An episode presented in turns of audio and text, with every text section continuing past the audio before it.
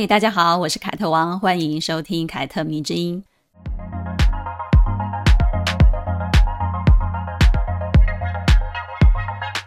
是不是很久没有听到这个问候语了呢？是的，久违了。我今年呢，是因为把试管这件事情回台湾做了，所以在回台这段期间呢，我就断更了节目，因为我的身体就比较累嘛，所以心有余而力不足。不过呢，我这一次也是在自己台北的工作室安装好了录音设备，那我下次回台湾的时候呢，就可以衔接的上了，就可以不用断更了。希望。很多人知道呢，我做试管这件事情呢，都非常的惊讶，当然了，也非常的意外，为什么我的心态这么好？但是说真的，我之所以心态好，是因为我知道这是一件不是我努力就可以成功的事情。我能做的呢，就是遵照医生的指示，然后呢，在能力许可的范围之内呢，去调整我自己的身体。那其他的就交给天意吧。当然啦，也有人质疑我为什么。年轻的时候不早一点生呢？非得要到大龄了哦，像现在这样子四十几岁了之后你才生呢？你看看，从这个问题来看呢，我们就可以很清楚的明白，女人的子宫啊，好像跟自己的关系不大，谁都可以上来跟你说几句话，对吧？啊，你怎么不生呢？早一点生，晚一点生啊？怎么样怎么样之类的事情。我其实没有受到太大的影响，因为我知道年轻时的我一点都不想要当妈妈。我人生的重点在于我自己的工作发展嘛，啊，我对自己的追求，所以呢，到现在我真的想要好好当一个母亲的时候呢，我就渐渐的做好了准备，我就会很心甘情愿的去直奔主题，用科学的方式来协助我达成我的愿望。当然，我知道要打很多针啊，要吃很多药啊，要调整体质啊，调整作息啊。然后呢，那些针啊跟激素啊，还会扰乱你原本的身体，导致你发胖啊等等的。其实这些我都做了功课，我也都知道。所以呢，做试管这件事情呢，真的就是会让很多的女性啊，她在身体上跟心理上都充满了各种的压力。但是在我这里呢，我只觉得，嗯，这是我对我自己身体负责嘛，我掌握了我的身体自主权。也就是说呢，我想生孩子。不是为了别人啊，不是为了满足其他人的期待，而是嗯，我自己准备好了，我想生了啊。只是我到了这个年纪，才真正的确定我想当妈妈啊。没错啊，是很晚了。但是如果努力过后一切什么都没有，我也接受那种没有结果的结果嘛。因为呢，我的过去对我来讲也是非常有价值的，而且是真的是。我之所以为我的理由，因为过去那些为工作拼命的我，才造就现在的我啊。我所拥有的，比如说经济能力、思想、智慧、处事态度，都是过去一点一滴累积起来的。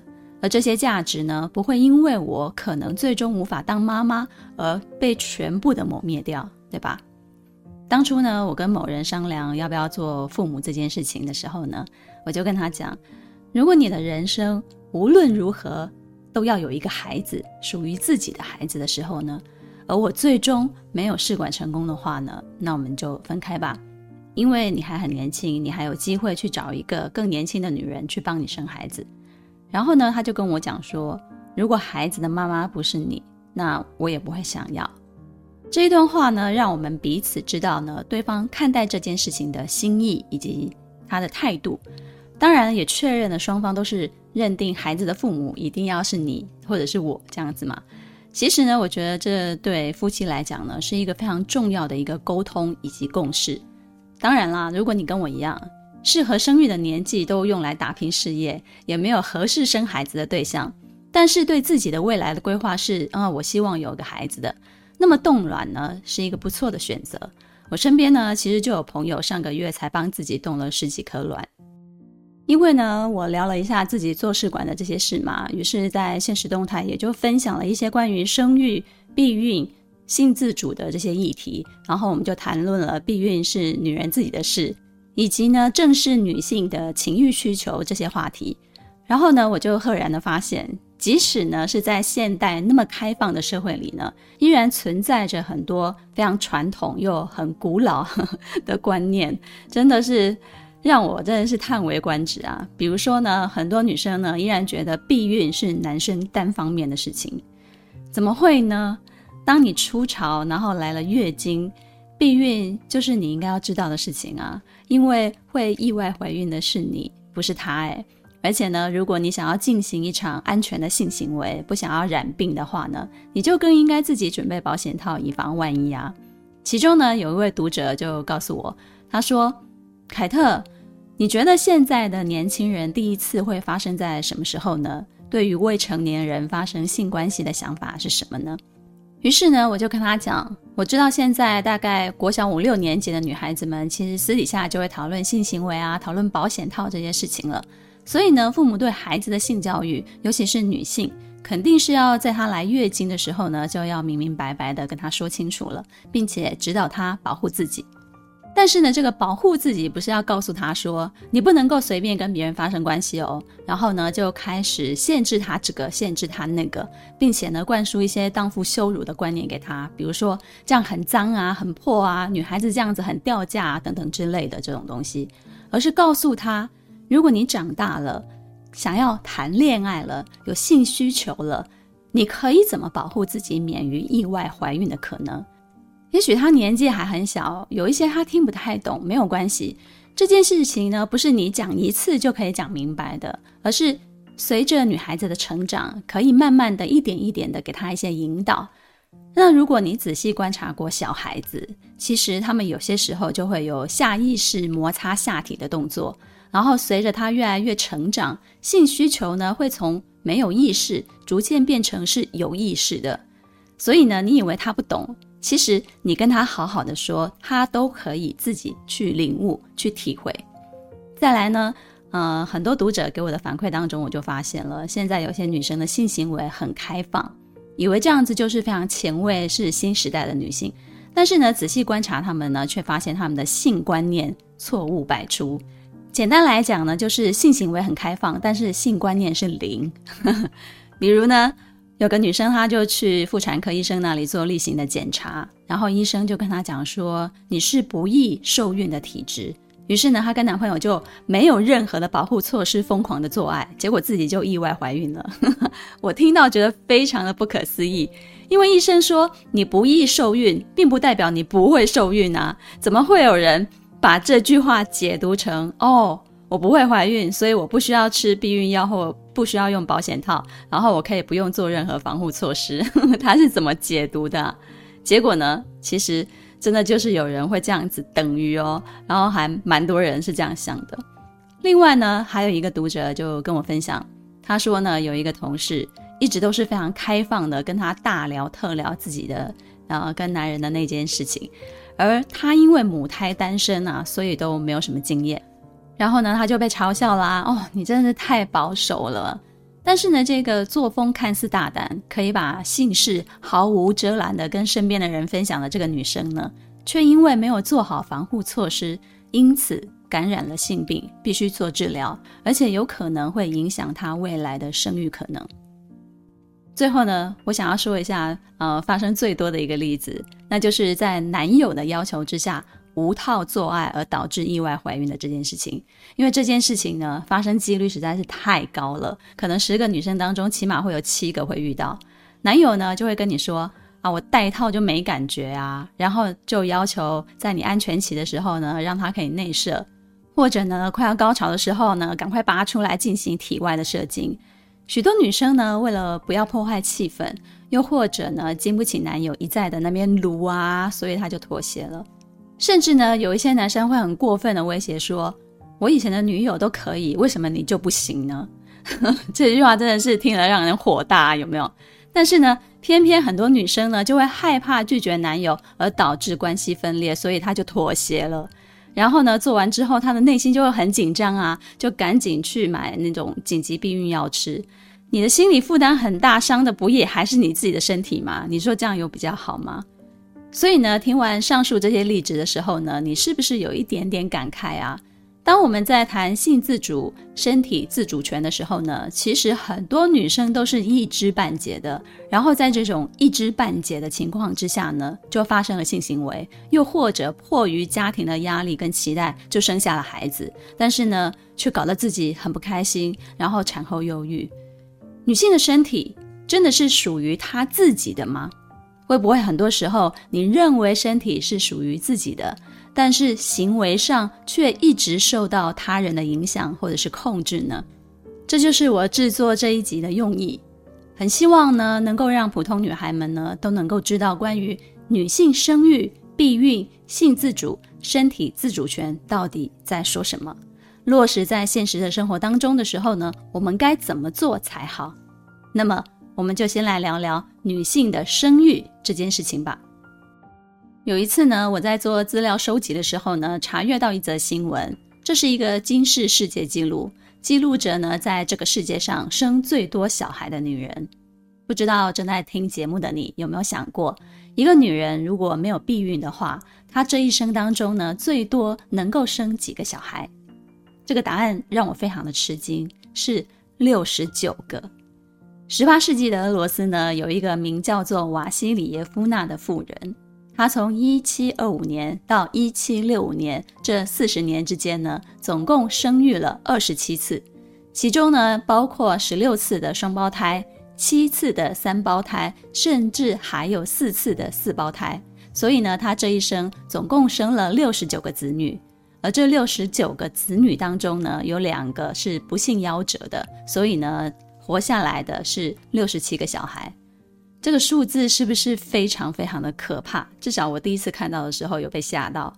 这个女人这一生就是一个生产机器耶，她就是在生孩子、带孩子、生孩子、带孩子、生孩子、带孩子这个无限循环的过程当中循环了一辈子，直到她停经。哇，我真的觉得这简直就像动物一样，而且呢，最直观的一种动物就是猪。我外婆家以前就是有养母猪，而这一头母猪这一生的使命就是一直生，一直生，一直生，生到它不能生为止。所以呢，从这件事情上来看，在避孕药还没有发明之前，女性只要发生性行为，无论她是出自于自主的还是被强暴的，她都是有怀孕的风险的。因此呢，以前的人会非常非常的在意一个女人是否为处女。这不仅仅是因为哦，这样子代表非常的圣洁，也是因为这样子代表你的子宫很新哦，没有人用过。女人被赋予了生育的能力之后呢，如此一来，她就很有可能对某些人来讲，她就成为了一副有价值的身体了。这也是为什么有人可以卖卵啊，有人可以买卵啊，有代孕这门生意的主要原因。你看过《使女的故事》吗？这一部美剧，如果你没有看过的话呢，我非常的推荐大家可以去看看第一季。这个剧呢是小说改编的，故事设定在未来的世界，而这个世界呢，因为遭遇了非常严重的污染，然后它的人口出生率就很快的下降。而美国的部分的地区呢，正在经历一些血腥革命，然后他们就建立了一个男性的集权社会，而当权者呢是实行一夫多妻制的，女性呢就被当作是国有的共同的财产，有生育能力的女性呢就被称为女仆，而这一群女仆呢会被迫作为统治阶级的生育工具。我觉得这部剧呢，其实是非常反映当下的某一些女性的遭遇以及她们的状态的。你一旦结婚，你的子宫就不是你的子宫喽，是这个家庭的子宫哦。你有必要为这个家庭生小孩。用中国人传统的观念来讲，就是传宗接代嘛。因此呢，你以前看很多的乡土剧啊，里面就会这样子演，媒人婆啊来跟未来的婆家说啊，这个女生有多好的时候呢，一定会附带一句话，那就是。你看哦，这个尻川像你大，像你圆哦，后盖一点重要声音啊，有没有？是不是很熟悉？女人的生育能力被拿到台面上来说，并且赋予一个好的或者是坏的价值，在过去是非常稀松平常的事情。母凭子贵也是普遍存在的传统意识，但是这对女性来讲，真的是一件好事吗？我想听到这里，身为女性的你呢，应该心里都有点答案了吧？为什么你会不认同呢？因为你知道，生育对女人来讲意味着要付出很多的代价，可能是身体上的消耗，心理上的承担，更多是对自己工作的威胁。二零二三年诺贝尔经济学的得主叫做克劳蒂亚·戈尔丁教授，他写过一本书，叫做《事业还是家庭？女性追求平等的百年旅程》。这本书很推荐大家去看。这本书呢，做了非常多的调查以及取样，最终呢，提出了一个事实，就是从大学毕业之后呢，一对年轻的男女如果一起进入了职场，刚开始呢，他们的职位是相当的，薪水也差不多。但是两个人结婚之后呢，女生的收入却会逐渐的小于男生，这是为什么呢？女生的收入是从什么时候，因为什么因素而导致开始比男生还要少的呢？答案就是在他们结婚生下了第一个小孩之后。这是戈尔丁教授呢，在二零一四年发表的论文当中提出的关于女性的母职惩罚。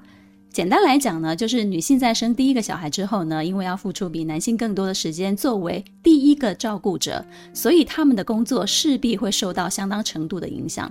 甚至呢，有些人自此回归了家庭，做了家庭主妇，切断了跟这个社会的连接。这里说的跟社会的连接，是指你有工作，有社会地位。在戈尔丁教授提出这个论证之前呢，大部分的人在解释男女收入为什么在某一个时间点突然出现差距，通常都是会认为因为教育程度或者是职业别的关系。这个很好理解，如果你回看你的妈妈辈、爸爸辈，应该就会知道，那个时候如果家里有钱供养读书，通常都是先供养儿子，而不是女儿。因此呢，社会上的精英多半都是男生。所以男生女生的收入差距很大，那是非常自然的一个现象。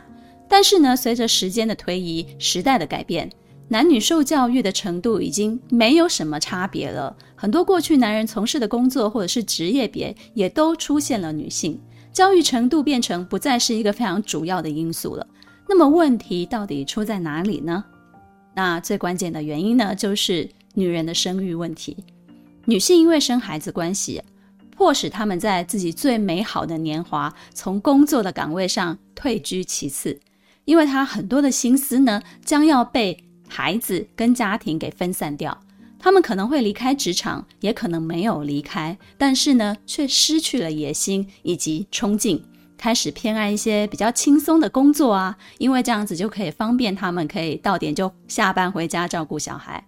哪怕这个选择会导致他们在薪水上面大幅度的缩水，也就是我们前面所说的薪资惩罚，那他们也只能被迫的接受。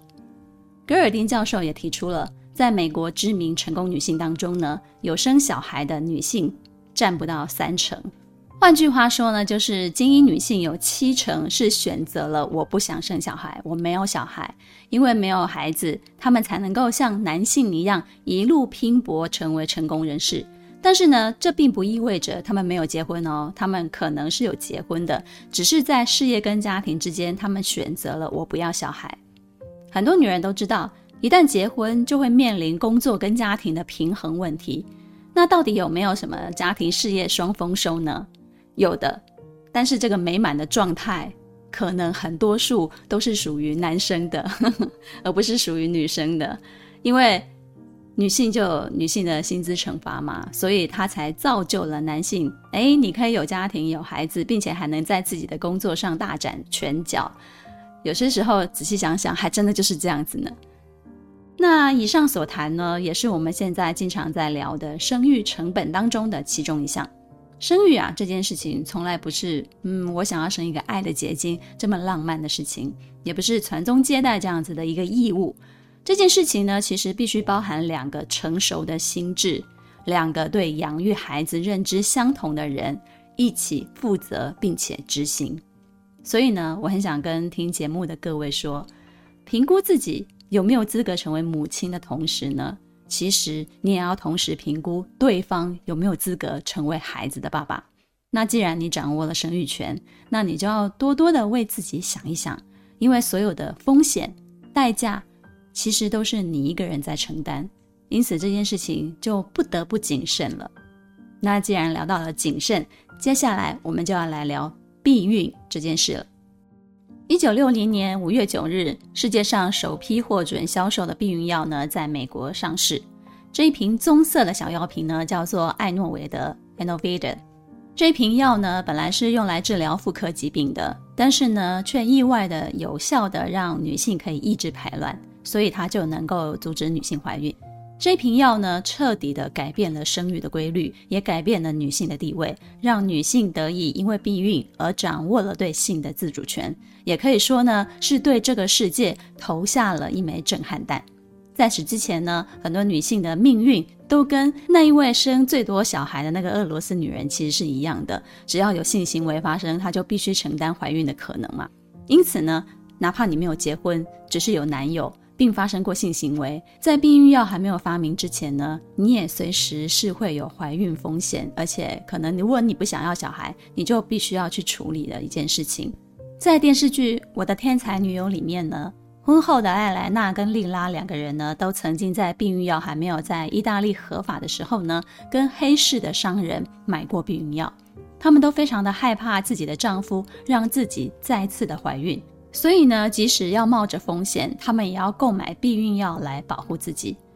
当我看到这个情节的时候呢，其实我才明白，对于现在的我们来讲，说特别容易的这些事情，甚至是。理所当然的这些事情，其实都是经历过很多抗争才得到的。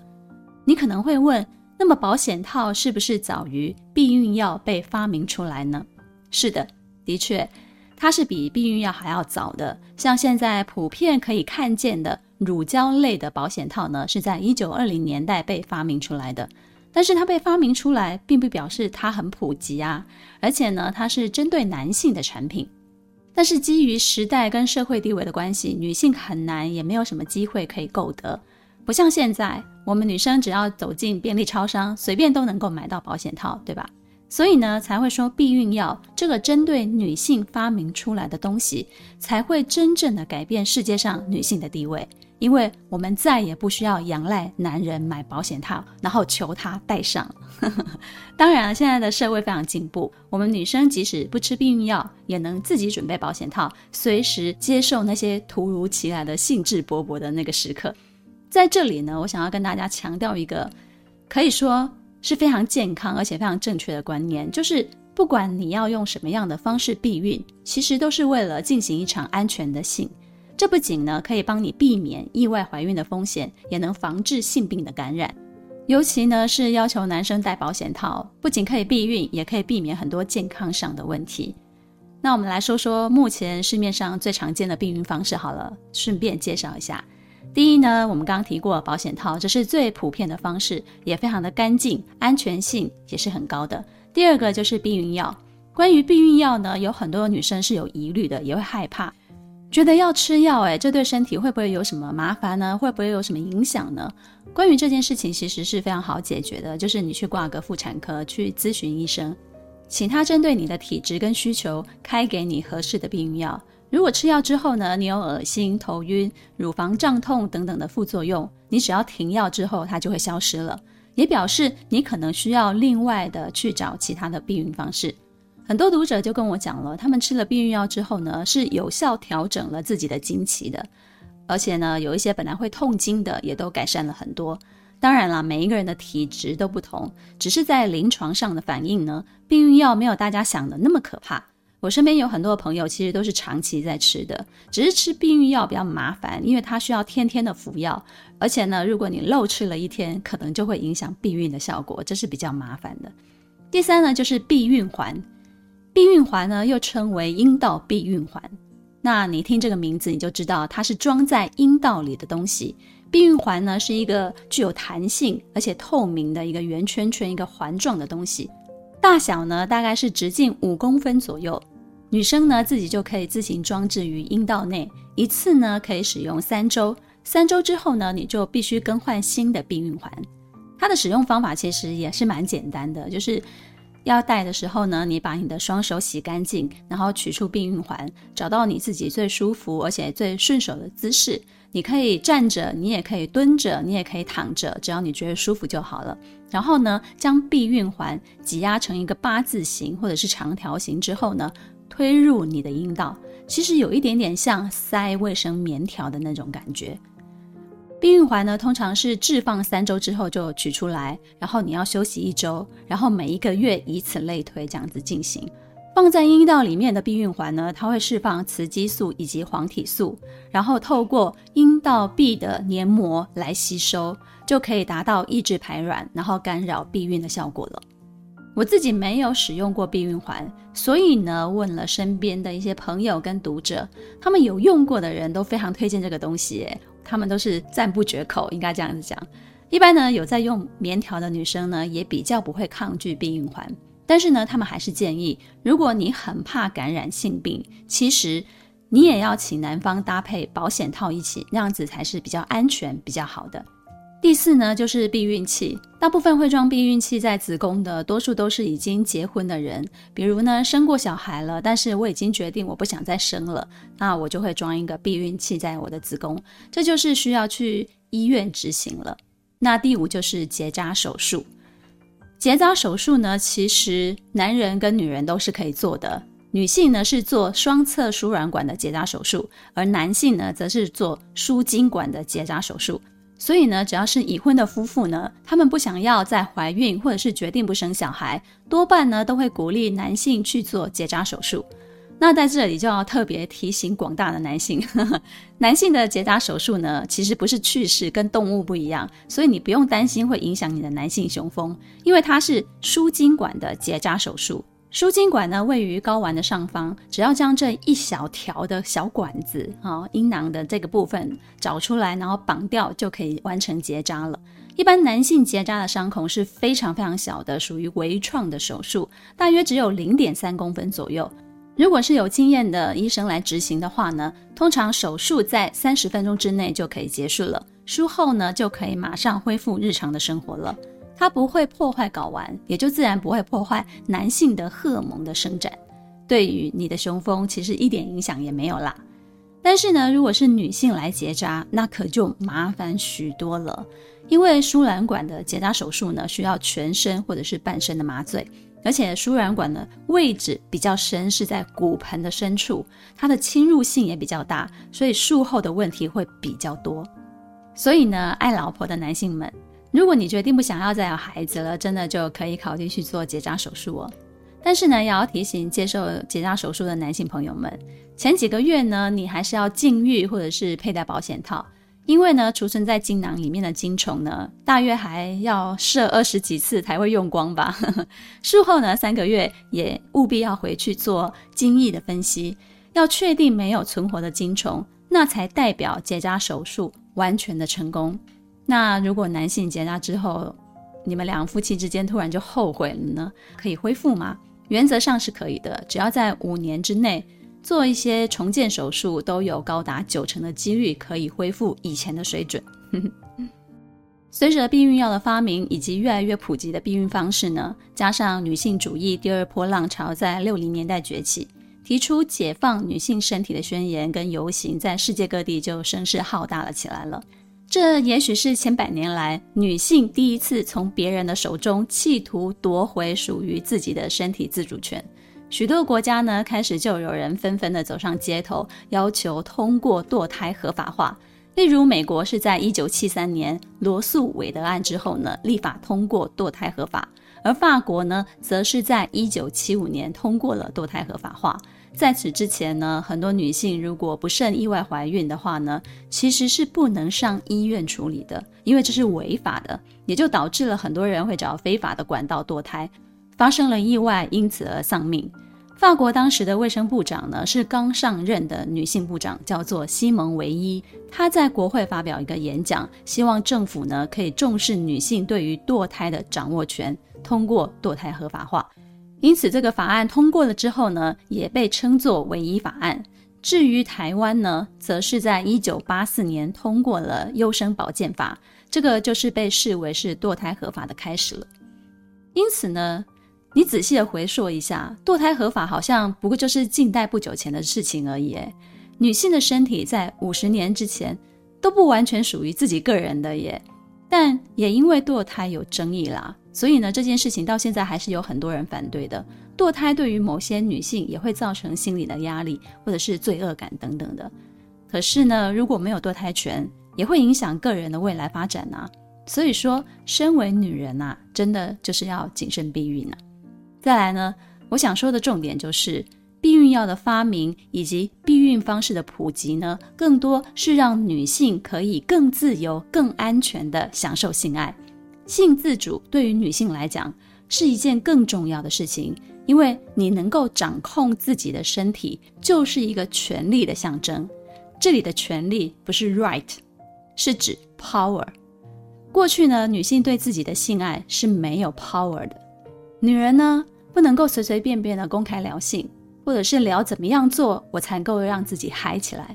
连自慰这件事情呢，都是非常上不了台面的。但是呢，男人呢，在一些公共场合，甚至都可以说黄色笑话了，对吧？有很多的女人呢，从小就被教育性是污秽的，月经很脏，是个脏东西，女人的身体也不洁等等的。于是，当你青春期来，然后自己开始有月经，开始有性欲的时候呢，你就会充满罪恶感，你也不敢看自己的私处到底长得是什么样子，那你就更别提探索你自己的敏感带了，因为前面的这些东西都让你带有罪恶感。这样的结果呢，其实是会导致女性在性爱当中一直都是处于被动的状态，成为了满足男性性欲的一个客体，而非主体。可能你觉得有吗？现在应该不是这样子了吧？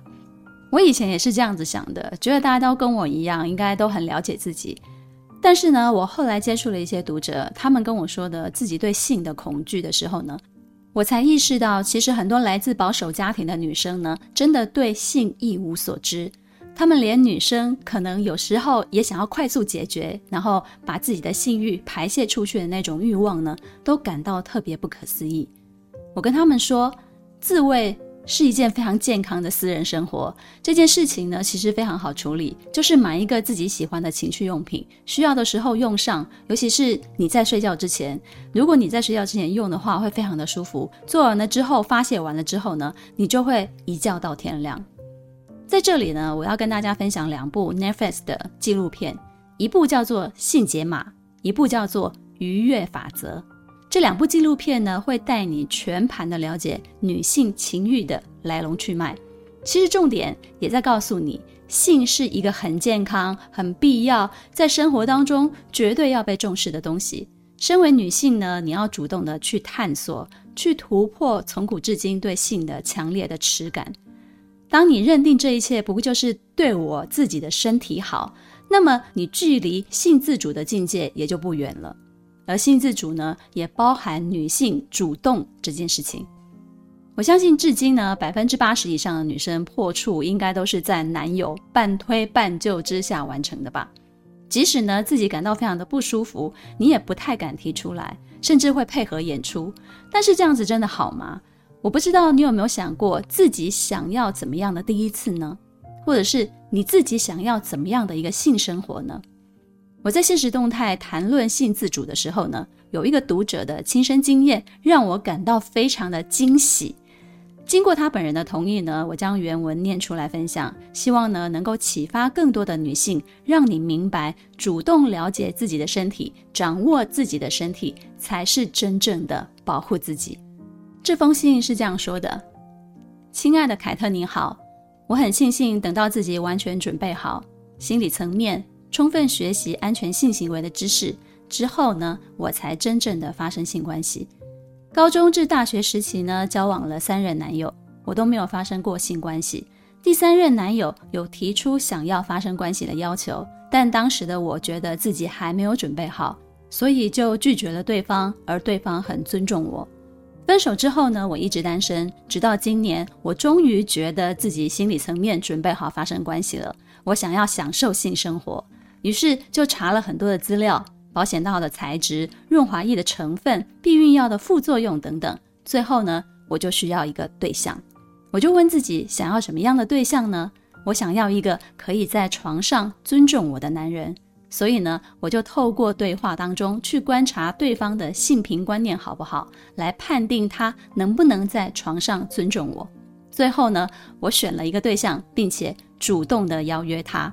我提出我的要求：第一，交换体检报告；第二，HPV 疫苗；第三，沟通避孕方式；第四，沟通性爱底线。经过这一切良好的积极沟通之后呢，我拥有一个非常完美的初夜。就像计划那样，发生在我想要的时间、我想要的地点、我想要的对象，身穿我想要的内衣。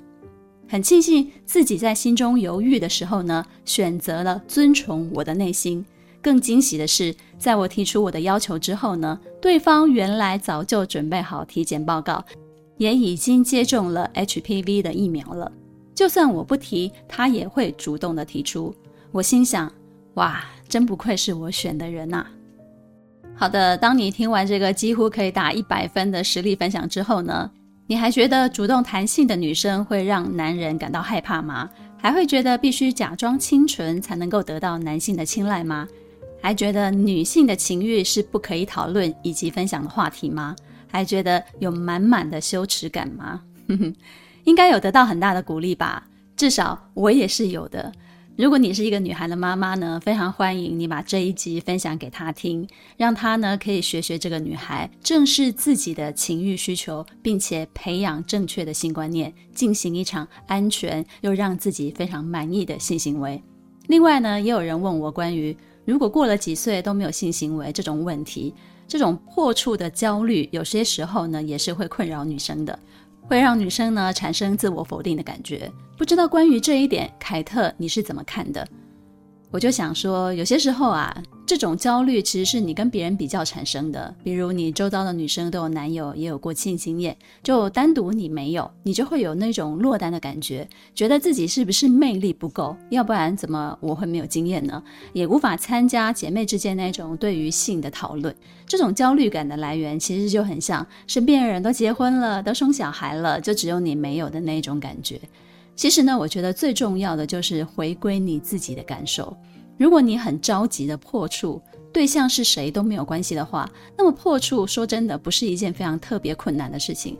但是如果你很讲究，你很重视自己的第一次，那么你就不要轻易的被周遭的环境或者是周遭的人所影响，你就坚持你自己要的，不要怕被笑或者是觉得很丢脸，因为怕被笑或者是被人怂恿，然后。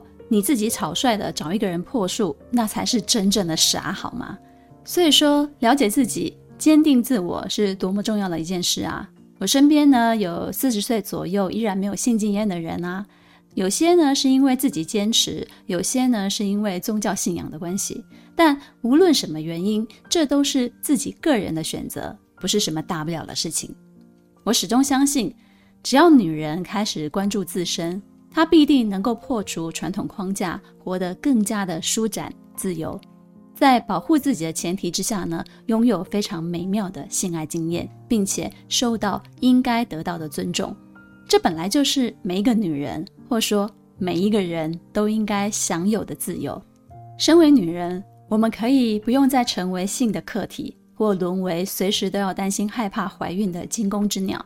而是成为自己身体的主人，真正的做到方方面面都对自己负责。希望这一集的内容呢，你会喜欢。喜欢的话呢，就抖内我一下，鼓励我。而这些所得呢，我会全数的捐给需要帮助的女性公益团体。